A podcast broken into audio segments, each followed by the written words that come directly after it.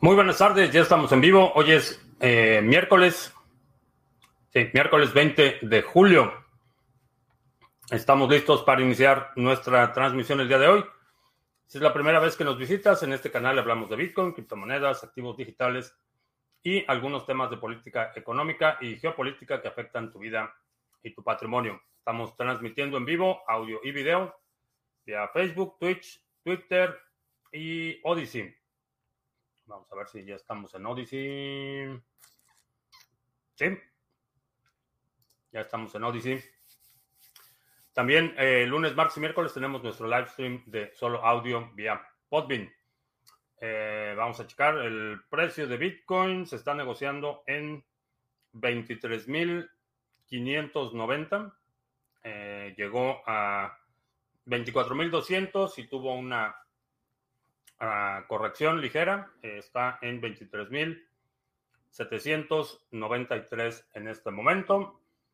Mucha gente asombrada por la perdón, mucha gente asombrada por la aparente recuperación, eh, mucha gente todavía pronosticando eh, niveles mucho más abajo. Eh, creo que aunque todavía los eventos que creo que precipitaron el precio van a seguir dando de qué hablar. Creo que ya el, impacto inicial ya fue mitigado. Eh, creo que ya se está empezando a normalizar un poco el mercado y a menos que haya algún otro evento catastrófico tipo Luna, eh, no veo que haya una...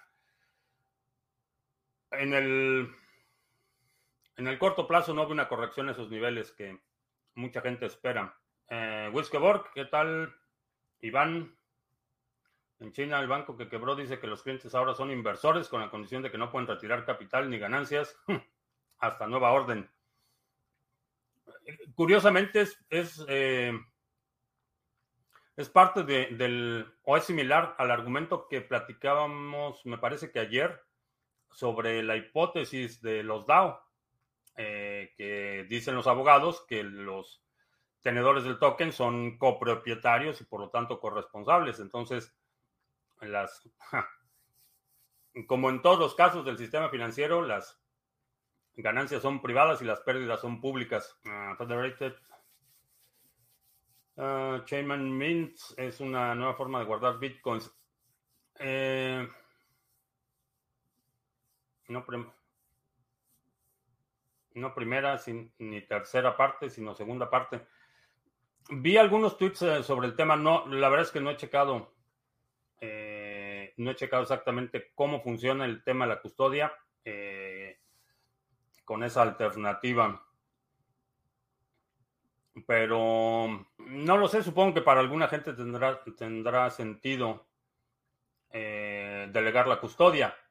Me parece en general una mala idea por supuesto que las necesidades, eh, los requerimientos de cada persona son distintos y por lo tanto no puedo decir que lo que para mí no tiene sentido no tenga sentido para otra persona, pero en general creo que una solución, por ejemplo, multifirmas es muy lo suficientemente robusta para la mayoría de las personas. Decía que en caso de muerte se pueden recuperar los fondos de esa forma. Ah, quiere decir que alguien más tiene acceso es custodia compartida. Entonces no estoy seguro que sea una buena idea.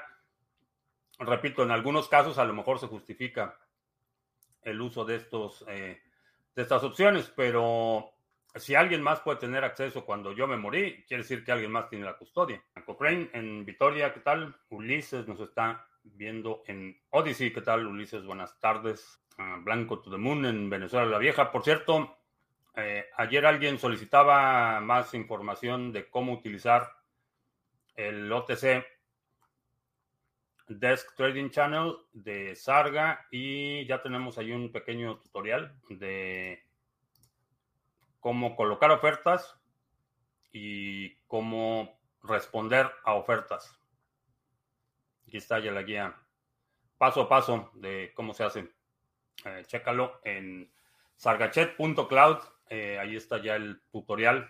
Para los que querían más ayuda, ahí hay más ayuda. William en casa, en Colombia. ¿Qué tal? Buenas tardes, tardes, sí, tardes. Ya en la caja está en Twitch. Vamos a ver en Podbean. No veo a nadie en Podbean. No veo preguntas. No veo preguntas en Odyssey. Criptomigrante, saludos a todos desde la capital más caliente, Venezuela la Vieja. Eh, no sé qué tan caliente esté allá, pero ayer aquí estuvo, rompimos récord de temperatura. Estuvo brutal ayer. Hoy está un poco más tranquilo, pero todavía, todavía bastante caliente. Y como hace mucho calor afuera, Nacho se trajo la tarea. Nos, eh, bueno, terminando la transmisión, tengo que ir ahí a perseguir un ratón que tengo encerrado en el cuarto de lavado. La lavadora y la secadora. Tuve que encerrar allí el, la tarea de Nacho. en lugar de jugar afuera con el ratón, lo trajo a la casa, lo escuché, lo empezaron a perseguir y se fue a esconder donde está la lavadora y lo encerré. Y ahora tengo que, terminando la transmisión, tengo que ir a terminar la tarea de Nacho. Tony, buenas tardes. Trajo el trofeo. Ojalá, ojalá hubiera sido nada más el trofeo. Está viva. Bueno, no, no es rata, es ratón. No son, digo, en esta zona no hay ratas de alcantarilla. Son ratoncitos de campo. Eh, pero está, está íntegro. Entonces quiero rescatarlo antes de que Nacho lo, lo despedacen. Europa se hace pedazos. Eh, Sí, ya empezaron las puñaladas traperas. Eh, por ahí vi una declaración de un, personaje del gobierno español que le estaba tirando tierra a todo lo que da Alemania y que España va a aprovechar la oportunidad. Así es que van a crear un nuevo ministro o ministre, un ministre de aprovechar las oportunidades alemanas o algo así. Iván dice que ya está disponible la actualización uh, punto 18 del cliente del minero GUI y CLI. No olviden actualizar antes del hard fork del 13 de agosto, dice Iván. Uh, no matas al ratón. No, cuando los puedo, los conejos y todo lo que traen, porque ya en esta semana fueron dos conejos y un ratón. Eh, no, siempre que trato, digo, siempre que puedo los agarro vivos y los llevo aquí a la lagunita que tenemos a un lado y ahí los suelto en la maleza, pero, pero bueno, ya esta temporada, bueno, ya está avanzado el verano y los conejos están un poco más grandes y ya aguantan un poco más. El principio de la temporada sí eran conejos que parecían ratones. Me está marcando un error en Odyssey. ¿Sí me ven en Odyssey? Ah, es que no puedo ver aquí el chat. No, parece, parece que sí está funcionando bien. Perdón por la pausa. Perdón. Estas pausas las cortamos durante la edición del podcast para que no, no se me queden dormidos los que nos escuchan en el podcast. Por cierto, muchas gracias a los que nos escuchan en nuestro podcast. Ah, también eh, Noche de Redadas en Corea un par de exchanges coreanos eh, recibieron la visita, bueno, la noche de ayer de, eh, en Corea, recibieron la visita de agentes de la policía haciendo indagatorias sobre transacciones relacionadas con Luna. Eh, también alguien empezó a correr el rumor de que los fundadores de Three Arrows Capital habían sido detenidos tratando en Dubai, tratando de escapar a Suiza, noticia falsa no hay todavía noticias de su paradero. Eh, pero lo de Corea parece que las autoridades coreanas sí están muy empeñadas en, eh, por lo menos dar el ejemplo a proyectos y que no sean tan irresponsables con el dinero de la gente. En general no soy muy fan de la intervención gubernamental. Eh, creo que los, los gobiernos deben facilitar la actividad económica y no ganar, no, no, este, seleccionar ganadores y perdedores, no ser, no ser juez y parte eh, en la actividad económica, simplemente en general, mientras menos participa el gobierno, mejor. Pero sí, en Corea ya están ahí armándole el expediente a Do Kwon, el fundador de Luna. Aunque lo el chat, no veo preguntas. Preguntas. Eh, bueno, pues de qué hablamos. Vamos a Ah, bueno, recordatorios. La próxima semana estoy de vacaciones, así es que el, del sábado 23 al sábado 30 voy a estar desconectado. Eh, regresamos la, el primer lunes de enero con retomamos las transmisiones normales. Enero, no, de agosto. No de enero. Son vacaciones, pero no tan largas. El primer lunes de agosto eh, regresamos con las transmisiones normales. Y el sábado 6 de agosto tenemos una sesión en vivo del seminario de trading básico de criptomonedas. Eh, quiero actualizar el seminario y comentar algunas oportunidades que he estado detectando. Eh, todos los que ya han eh, adquirido el acceso al seminario o participaron en la versión original en vivo van a tener acceso a la actualización. Si quieres participar en la sesión en vivo, ya te puedes registrar. ya está ahí en la, en la tienda. te registras y te pongo en la lista para el seminario sábado 6 de agosto, 11.30 de la mañana, hora del centro de Estados Unidos. ¿Crees que ya habrá una nueva bajada de BTC? Diría que no. Eh, no creo que vaya a haber una bajada y por supuesto puedo estar equivocado, como he estado equivocado en ocasiones anteriores, eh, pero creo que el shock inicial del eh, colapso de Luna y los, las subsecuentes liquidaciones y bancarrotas, el saneamiento del mercado, el shock inicial creo que ya terminó. Eh, veo difícil que eh, la dinámica normal del mercado, el precio siguiera bajando. las salvedades que haya un, un anuncio, no sé, la bancarrota de Coinbase o algo así, entonces sí sería una, una bajada considerable, pero en condiciones normales del mercado, honestamente no veo, no veo que se debilite para seguir bajando. Hay mucha gente que sospecha o, afirma que este es un simple rebote temporal y que la, la, bajada va a continuar. Eh, difiero de esa opinión, pero vamos a ver, simpatizo el anarcocapitalismo. No, nunca me ha, hecho mucho sentido el, anarcocapitalismo porque se necesita, eh, la propuesta anarcocapitalista deja de lado un rol fundamental que tienen los estados en la economía, que es la protección de la propiedad privada. Cuando tienes diferencias entre pares eh, en términos de eh, disputas, por ejemplo, de tierras, de propiedades y demás, cuando es entre individuos, generalmente, eh, o colectivos pequeños, es muy fácil que la situación escale en una situación violenta. Entonces se necesita un Estado lo suficientemente fuerte para asegurar o garantizar eh, el derecho a la propiedad, las garantías fundamentales de sus ciudadanos y nada más.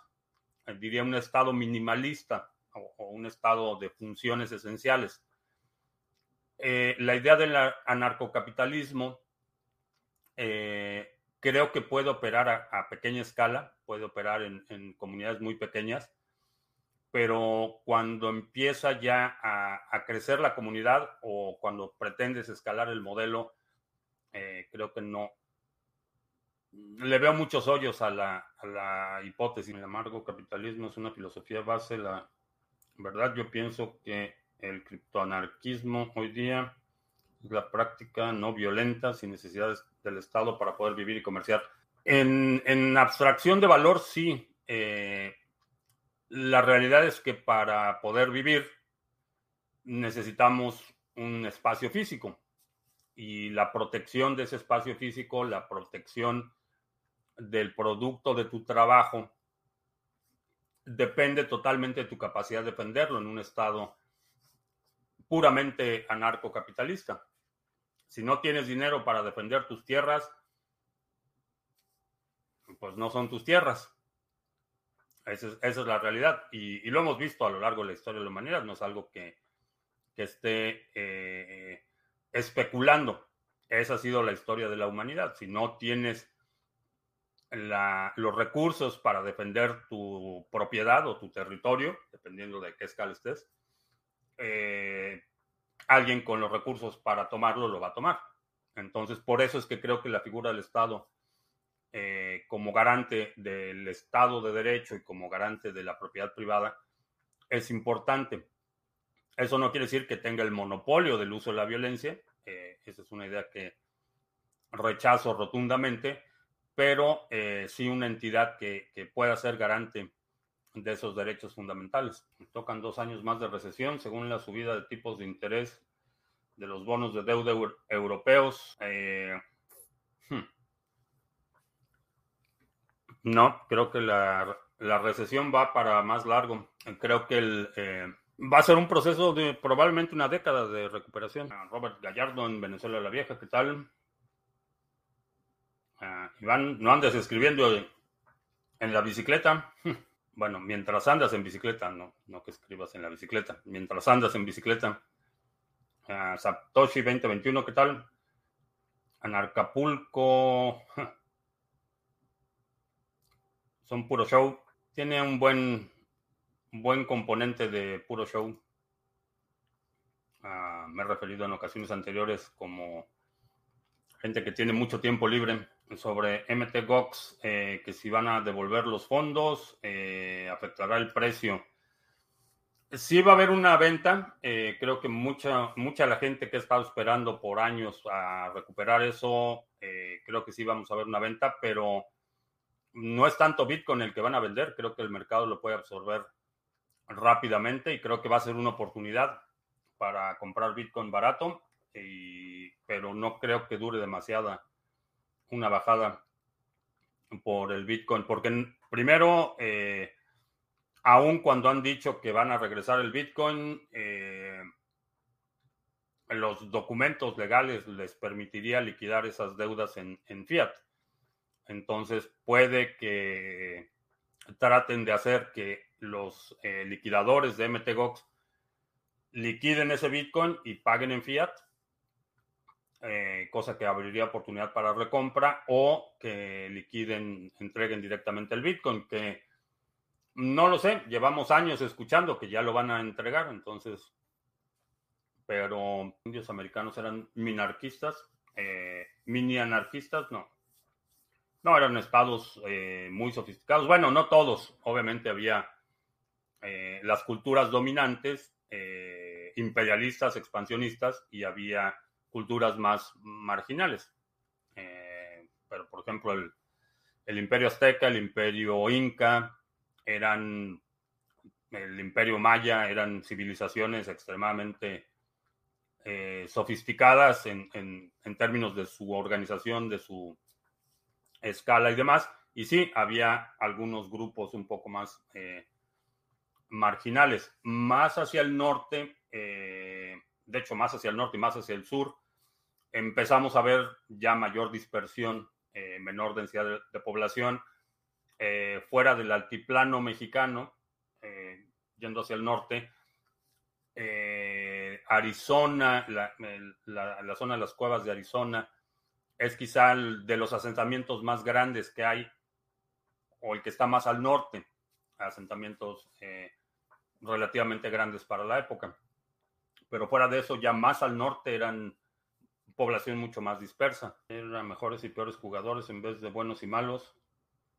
Esa es la correcta, correcta expresión para evitar juicios de valor. Eh, sí, digo, eso de buenos y malos sí se presta un poco más a confusión, por eso siempre hago la aclaración que estoy hablando en términos de buenos en el juego geopolítico y malos en el juego geopolítico. Merch de Ethereum en septiembre, el otoño, ¿no?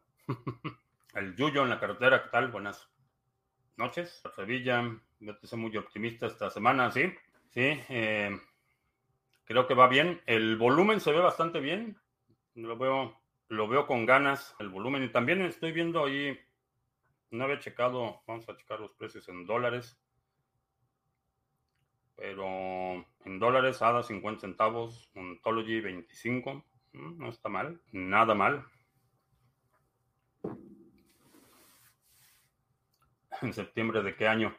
Exacto, es, es lo, que, lo que hemos comentado, que así, se la, así llevan desde el 2017, que ahora sí para el verano y que ahora sí para el otoño y que pues ya nos ganó el otoño y ahora para la primavera y luego para el verano y luego para el otoño y, y ahora para el invierno y no sé,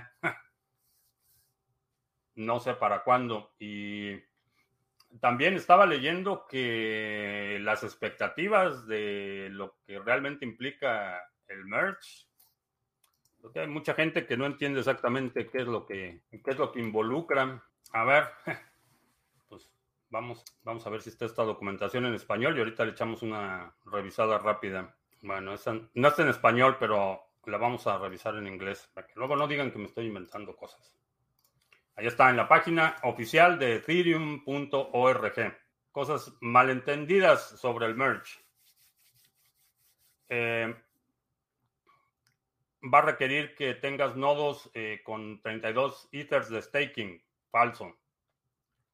El merge va a reducir los, los fees. Falso. Merge es el cambio del, mecanismo de consenso, no una expansión de la capacidad de la red y no va a resultar en fees más bajos. Aquí está. Está en la propia página de Ethereum para que no digan que estoy inventando. Las transacciones van a ser más rápidas. Falso. Eh, va a haber un, pequeños cambios. La velocidad de las transacciones va a permanecer igual al, en el layer 1. Eh, la gente puede retirar el, eh, Ethereum que tiene stake eh, una vez que pase el merge, falso. el retiro de staking todavía no va a estar habilitado en este merge. Eso va a estar en el upgrade Shanghai. Validadores no van a recibir Ethereum líquido como recompensas hasta el merge de Shanghai cuando se pueden ah, cuando estén habilitados los retiros. Falso. Los tips comisiones van a ser acreditadas a la cuenta en mainnet controlada por el validador y van a estar eh, disponibles inmediatamente. Eh, el retorno anual del eh, staking está, se va a triplicar después del merge, falso. Y el merge va a resultar en una baja de la red o una interrupción de la red eh, falso. Entonces, pues ahí está. No va a ser ni más rápido ni más barato. No va a escalar. Es un cambio en el consenso. Ahí para que ajusten sus expectativas acorde. Y ahí está la fuente, lo puedes checar en... Es más, hasta voy a poner el enlace en el chat para que no quede la menor duda. Ahí está el enlace en el chat para que lo voy a poner también aquí en, en Odyssey para quien quiera revisarlo. Ahí está. Así es que ni va a ser más rápido, ni va a ser más barato, ni va a escalar. Ah, ¿Cuántos días después de la inversión de la curva? 310, si no mal recuerdo los 15.000 BTC que se movieron a Coinbase supuestamente son de MicroStrategy para comprar más Bitcoin con colateral. ¿Será cierto? Eh, no lo sé. No he visto ninguna evidencia que soporte esa hipótesis. ¿Qué tanto perjudica a Venezuela del Norte la respuesta del CACAS? Uy, qué, miedo. No sé a quién, no sé quién le respondió, uy, qué miedo. Entonces Ethereum solo cambiará para cumplir con las normativas verdes. Eh, pues parece que sí.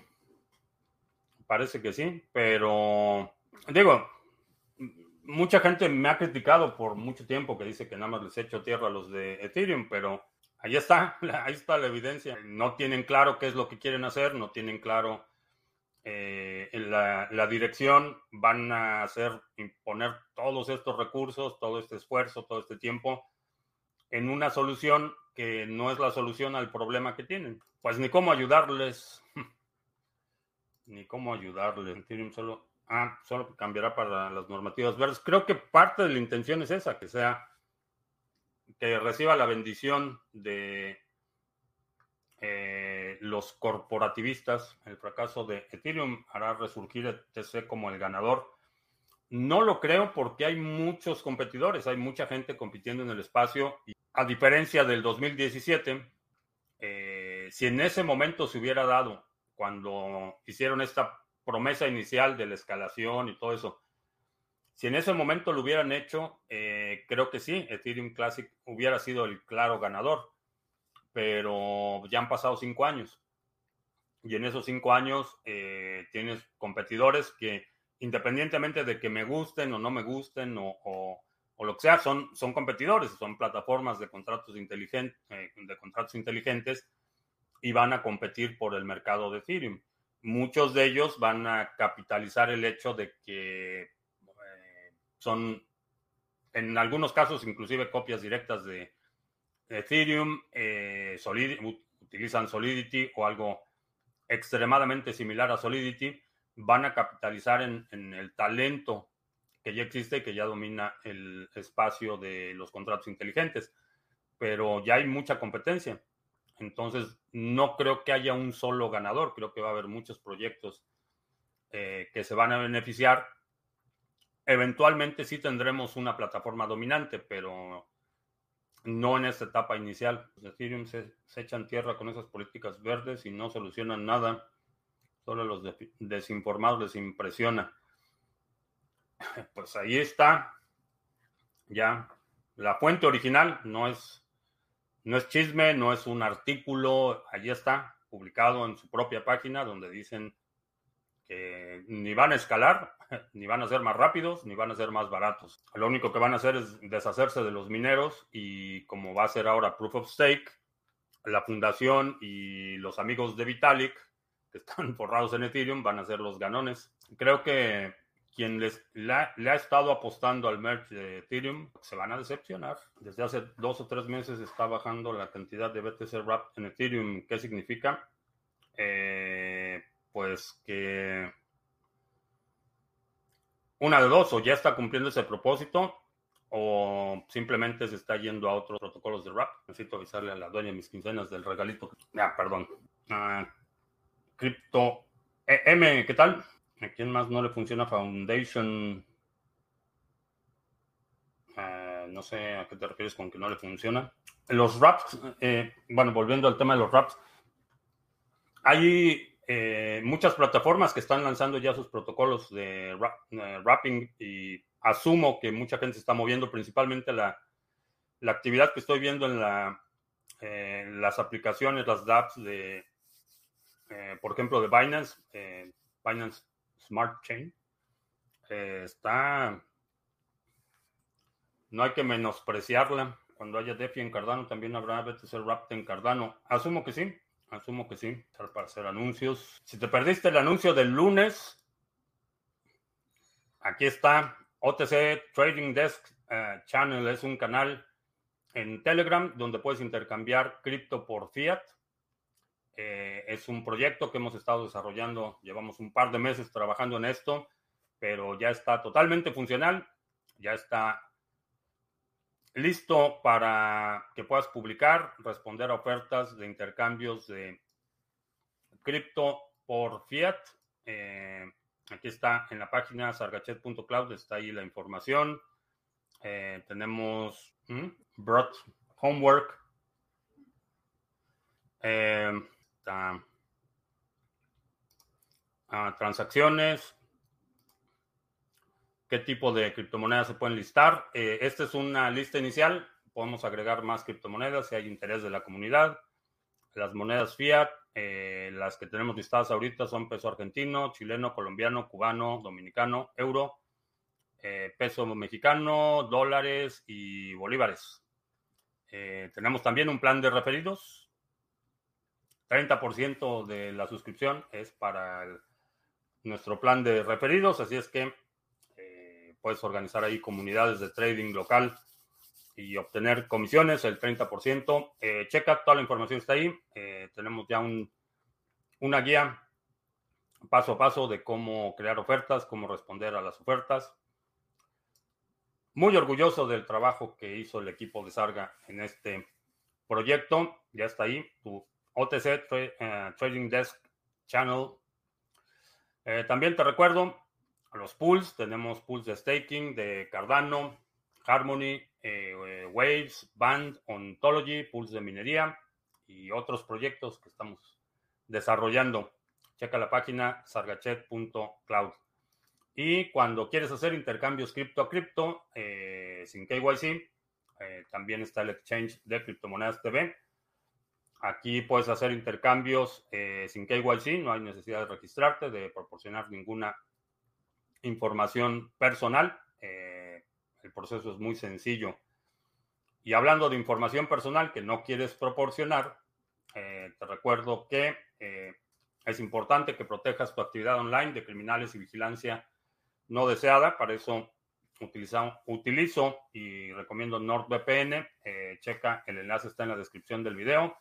Está también apareciendo en la pantalla. Y si contratas el servicio utilizando ese enlace, NordVPN te va a presentar la mejor oferta disponible en ese momento y eh, a nosotros nos da una pequeña comisión, a ti no te cuesta más y todos contentos. Eh, checa la página NordVPN, enlace en la descripción. Y ya, tuvieron rápidos los anuncios. Ah, Boquerón dice que no le funciona Foundation cuando visualizas el podcast, comienza earning y cuando llegan nueve satoshis el contador se reinicia a cero. Ah, no sé cómo funciona eso. Tendría que investigarlo. Supongo que ese wrap es un estado temporal de Bitcoin. Siempre irá saliendo y entrando de la cadena original, dependiendo de cómo se quiera especular. Eh, sí, aunque en general los wraps son un poco más a largo plazo, pero, pero sí. Ah, pero no pedirán cédula y otros datos en las ventas porque he visto muchos peer-to-peer que piden esos datos, entonces no es tan anónimo. Eh, interesante punto. Eso depende del vendedor.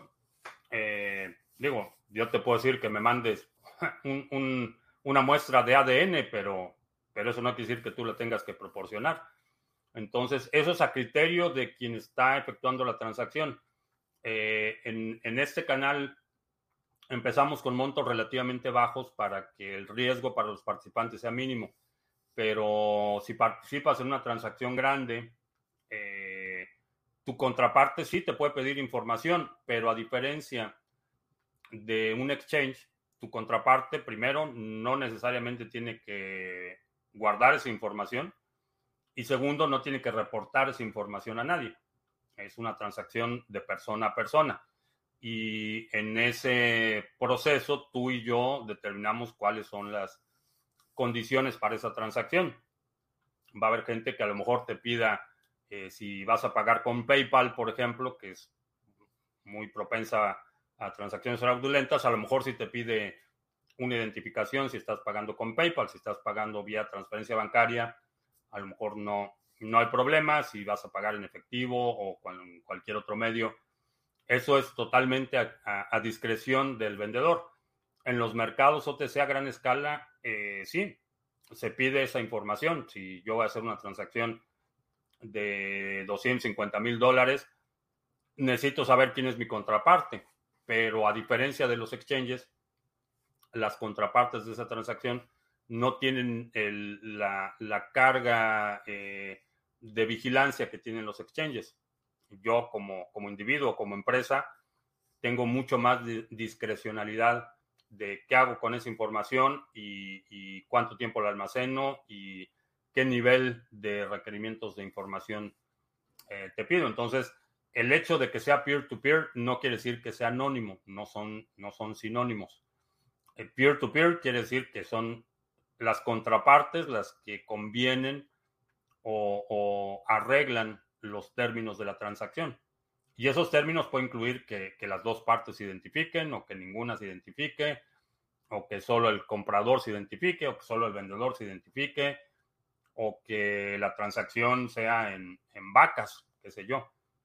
Eh, peer-to-peer no es sinónimo de anonimidad, pero te ofrece un grado de privacidad mucho mayor que si vas a Binance y te piden todos los datos y ya que les diste todos tus datos, eh, te mandan otro formulario que dicen ahora mándame tu estado de cuenta y mándame tu comprobante de domicilio y, ahora mándame este, por qué hiciste esta transacción, etcétera. Ah, Edgar, que si voy a Valencia, eh, tengo, estoy maquinando la idea de hacer una gira europea. Este año está muy complicado, este año, pero me gustaría ver si puedo organizar algo para la próxima primavera. Pero sí, tengo muchas ganas de ir antes de que antes de que Venezuela la vieja termine como Caracas. Antes de que la riqueza cultural y la civilización se colapse. No se va a llevar un año, pero es que quiero ir.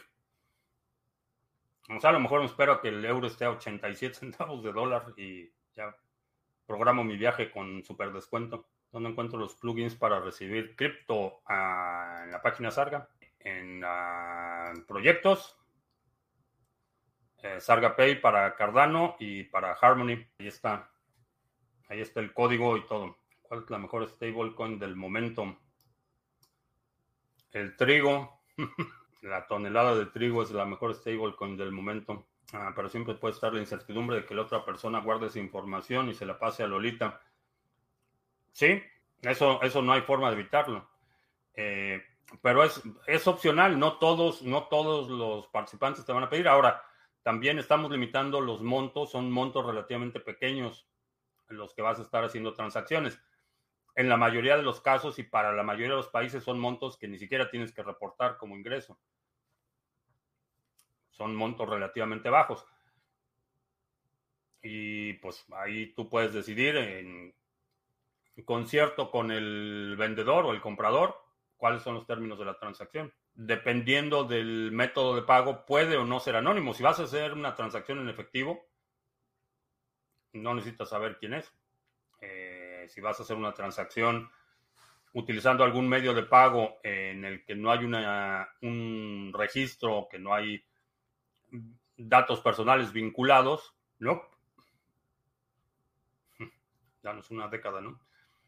No, el, colapso, digo, no va a ser inminente, no va a ser. Venezuela la vieja es España, sí. Ojalá Bitcoin acompañe con precios bajos a la recesión para que dé más chance de acumular.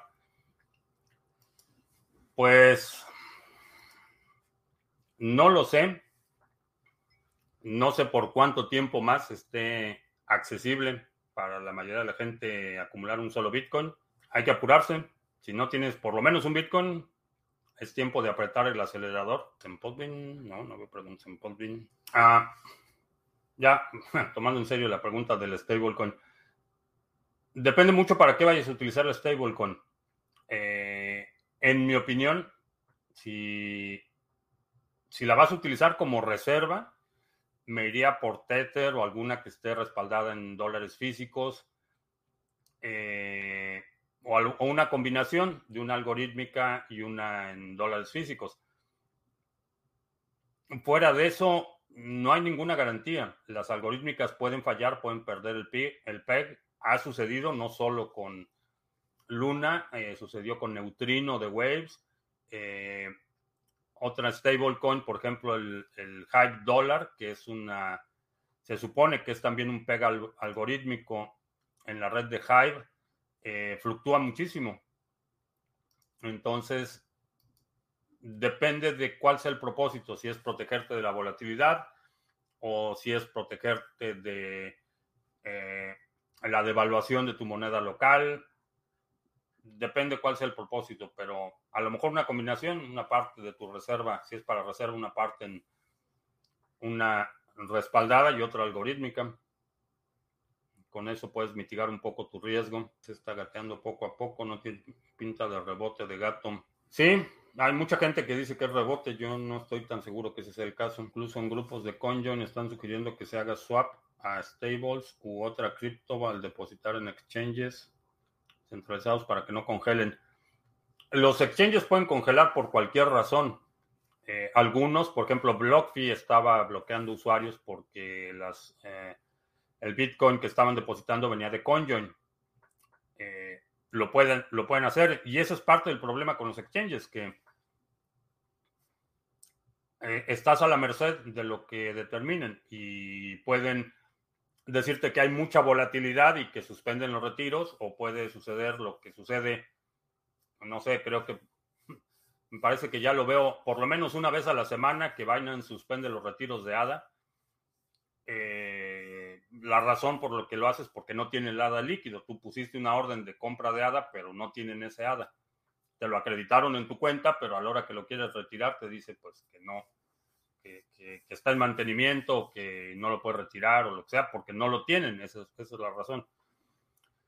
Entonces, cuando estás lidiando con exchanges, estás totalmente a, eh, sujeto a, su arbitrio, que puede ser, te dicen que está muy volátil el mercado y que no puedes retirar, o que eh, tienes actividad sospechosa y que tienes que mandar más documentación, o, te pueden cancelar tu cuenta.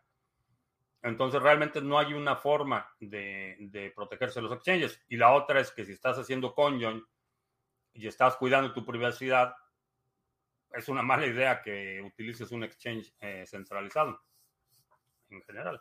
Si vas a hacer trading, bueno, es otra historia, pero para tu operación normal de acumular, es mala idea que utilices un exchange centralizado. ¿Tienes una stablecoin combinada? No, no, no dije stablecoin combinadas. Dije una combinación de ambas. Eh, quiere decir que tienes mil dólares, tienes 500 en Tether, USDT, y tienes 500 en eh, DAI, por ejemplo, que esa es una algorítmica. A eso me refería con combinación, no es que haya una stablecoin que sea combinada. Eh, una combinación de ambas, quiere decir, tengo mil dólares, quiero un stablecoin y de esos mil dólares pongo 500 en Tether y 500 en DAI. A eso me refería. La cantidad de masa monetaria que hay en stablecoin es cuánto, el 1% menos, mucho menos del 1%. Ah, deshidratas huevos. Eh, no es complejo, pero los tienes que hacer revueltos. Eh, vaya, el, huevo sin cocinarlo, lo puedes deshidratar y lo puedes hacer polvo, pero no te va a servir de mucho. Lo ideal es que lo cocines, lo hagas en un omelette, tipo omelette, un huevo revuelto o batido, como lo conocen en algunos lugares, y, y eso es lo que deshidratas. A propósito de masa monetaria, eh, vamos a hablar un poquito de la masa monetaria porque anoche estaba leyendo un análisis eh, y subraya un punto que la verdad es que no había considerado y que creo que es crucial y es que eh, la emisión de dinero ha llegado a un punto que un escenario de hiperinflación es posible aun cuando la Fed dejara de imprimir dinero mañana, aun cuando la Fed retirara de circulación miles de millones de dólares, el fenómeno de la hiperinflación es posible porque es cuando se combinan dos cosas.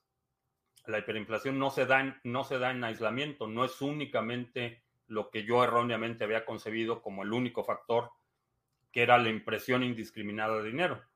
Pero hay otro factor muy importante que el, análisis que estaba leyendo ayer destaca y es la confianza. Eh, puedes tener una moneda hiperinflada, es decir, una base monetaria hiperinflada, pero la economía no, eh, no llega al punto de, de, quiebre en hiperinflación hasta que se pierde la confianza en la moneda. Y ese es un riesgo que, que creo que cada día que pasa crece a pasos gigantados, no tanto la parte eh, aritmética de la masa de dinero, sino la confianza en la moneda. En el momento, eh, eh, el análisis hace ahí un comparativo histórico con otros escenarios hiperinflacionarios. Dice, en el momento que la gente está, no, no, no asume, sino que está convencida de que se tiene que gastar el dinero en el momento que lo recibe, en ese momento empieza la, espiral y es un asunto que tiene que ver más con la confianza que con la cantidad de dinero circulante. Hay monedas, y pone, pone un par de ejemplos también históricos, monedas que relativa a la masa monetaria no eran tan grandes y se han colapsado en el momento que, se pierde la confianza. Pone el ejemplo de la moneda de Zimbabue, por ejemplo, el dólar de Zimbabue, que eh, hace un análisis de la masa monetaria respecto al, a la producción y, hay un punto en el que no es tan grande eh, la masa monetaria relativa a la producción, pero se ve claramente la aceleración de la, del ciclo hiperinflacionario y subraya el tema de la pérdida de confianza. Y esa pérdida de confianza es un, un fenómeno que estamos viendo extenderse a todos los ámbitos de la vida pública. Ya no hay digo, todavía hace un par de décadas había instituciones que eran ah, medianamente respetables o que proporcionalmente tenían un poco más de credibilidad que otras, pero, pero ahorita no se me viene a la mente una sola institución que tenga la confianza de la opinión pública, ni los académicos, ni la comunidad médica, ni la comunidad religiosa, ni la comunidad militar, mucho menos la comunidad política, eh, los jueces y juzgados, vaya hasta deportistas, artistas, celebridades y todos esos. Hay una fractura enorme, no se digan medios de comunicación. Entonces, esa fractura de la confianza, en cuanto se contagie al Estado como emisor de la moneda, adiós. Adiós, Nicanor. World Economic Forum to deep in cooperation with China. pues sí. Ya.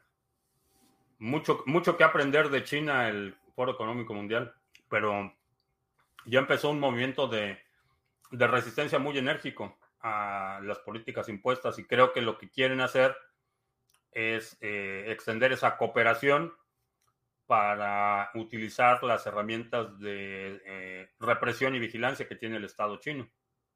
Para allá, para allá van insectos. Pues unos tacos de gusano de maíz no está tan mal. Acosiles. Y creo que en, términos de comida, mientras, mientras tú decidas qué comer y qué no comer, pueden ser insectos o pueden ser pastura. Realmente no importa. El problema es cuando alguien más te dice qué, puedes comer o qué no puedes comer. Y, eso es algo que, en, los círculos eh, diplomáticos de política exterior se ha sabido. Intuitivamente lo sabemos, quien controla los alimentos controla la población. Lo sabemos intuitivamente, sabemos que, que tenemos que comer, podemos prescindir de prácticamente todo en nuestras vidas, pero tenemos que comer. Entonces, quien controla a los alimentos puede controlar a la población. Eso, vaya, no se requiere ser doctor en la materia. Ahora, hay, hay estados que han convertido esto en una ciencia. Eh, China, por ejemplo, una ciencia de, de represión y control de población. Pero intuitivamente lo entendemos, ¿no? No se necesita un diplomado en relaciones exteriores para entender este concepto si el único lugar donde, y, la iglesia, por ejemplo, la iglesia católica, masters en este control de la población por medio de la alimentación, todo lo que es la, el concepto de la vigilia y todo eso es, es son mecanismos de control. Eh, es por eso que supersticiones de la edad de bronce eh, y muchos preceptos religiosos regulan el tipo de alimentos que puedes eh, consumir un mecanismo de control. Así es que, si vives en el planeta Tierra, Bitcoin, balas, bolillos, botica y biblioteca, a sembrar todo lo que puedas sembrar. Cierto, compré semillas, no sé dónde las dejé. Ah, sí, esta fue la, las que compré de oferta. Estaban ya de oferta. Kale, que no sé cómo se llama. No sé cuál sería la traducción de kale, pero muy bueno para la temporada otoño-invierno, muy resistente. Y también un jalapeño early, que se produce muy rápido, 45 días. Los papas marcan las agendas. Ya no tanto. Ya no tanto. Eh, en algunas regiones sí. Eh, hay algunos países que todavía la, jerarquía eh, católica tiene una influencia considerable, pero cada vez menos, afortunadamente. Acelgas. Mm, no, no son acelgas. Las acelgas se llama Swiss Chart. No la veo.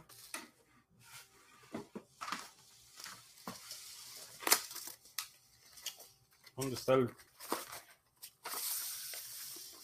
No encuentro mis acelgas. Bueno, es mi. Mi banco de semillas. ¿Tenía acelgas por aquí? Ah, sí. Esta es la acelga. Swiss chart. Eh, no sé, no sé cómo se traduce, pero bueno. Semillas para la segunda B, la tercera B. Sí, no, la segunda B. Las semillas para la segunda vez son estas. Las semillas para la tercera vez son las, son las otras. Mm, ¿Qué clase de tratos hacen el Papa con el elongado? No lo sé. Eh, a lo mejor fue a venderle vehículos eléctricos para el Vaticano o fue a pedirle un préstamo al Banco del Vaticano para financiar mercenarios que cuiden las minas de litio. Que para eso, para eso el Banco del Vaticano está puesto, para financiar Conflictos y mercenarios, el Banco del Vaticano. Se pinta solo apio en España o celery. Eh, no, celery es apio. Eh, esta es otra cosa. Porque en el apio lo que, te, lo que utilizas es la rama o el tallo del apio. En Swiss Chart, acelga y kale, lo que te comes es la hoja. Eh, son el Taco MX en, por primera vez en vivo. Qué bueno que estás por acá. Bienvenido a Celery es Appian, sí, pero es una cosa distinta a, la acelga y al kale. Vamos a ver cómo se dice kale en español para salir de dudas. Kale en español. Col rizada, según el, según el diccionario, se llama col rizada. Nunca había escuchado ese término. Bueno, pues vámonos porque todavía tengo que ir a cazar un ratón. Te recuerdo que estamos en vivo lunes, miércoles y viernes, 2 de la tarde, martes, jueves, 7 de la noche. Si no te has suscrito al canal, suscríbete, dale like, share, todo eso. La próxima semana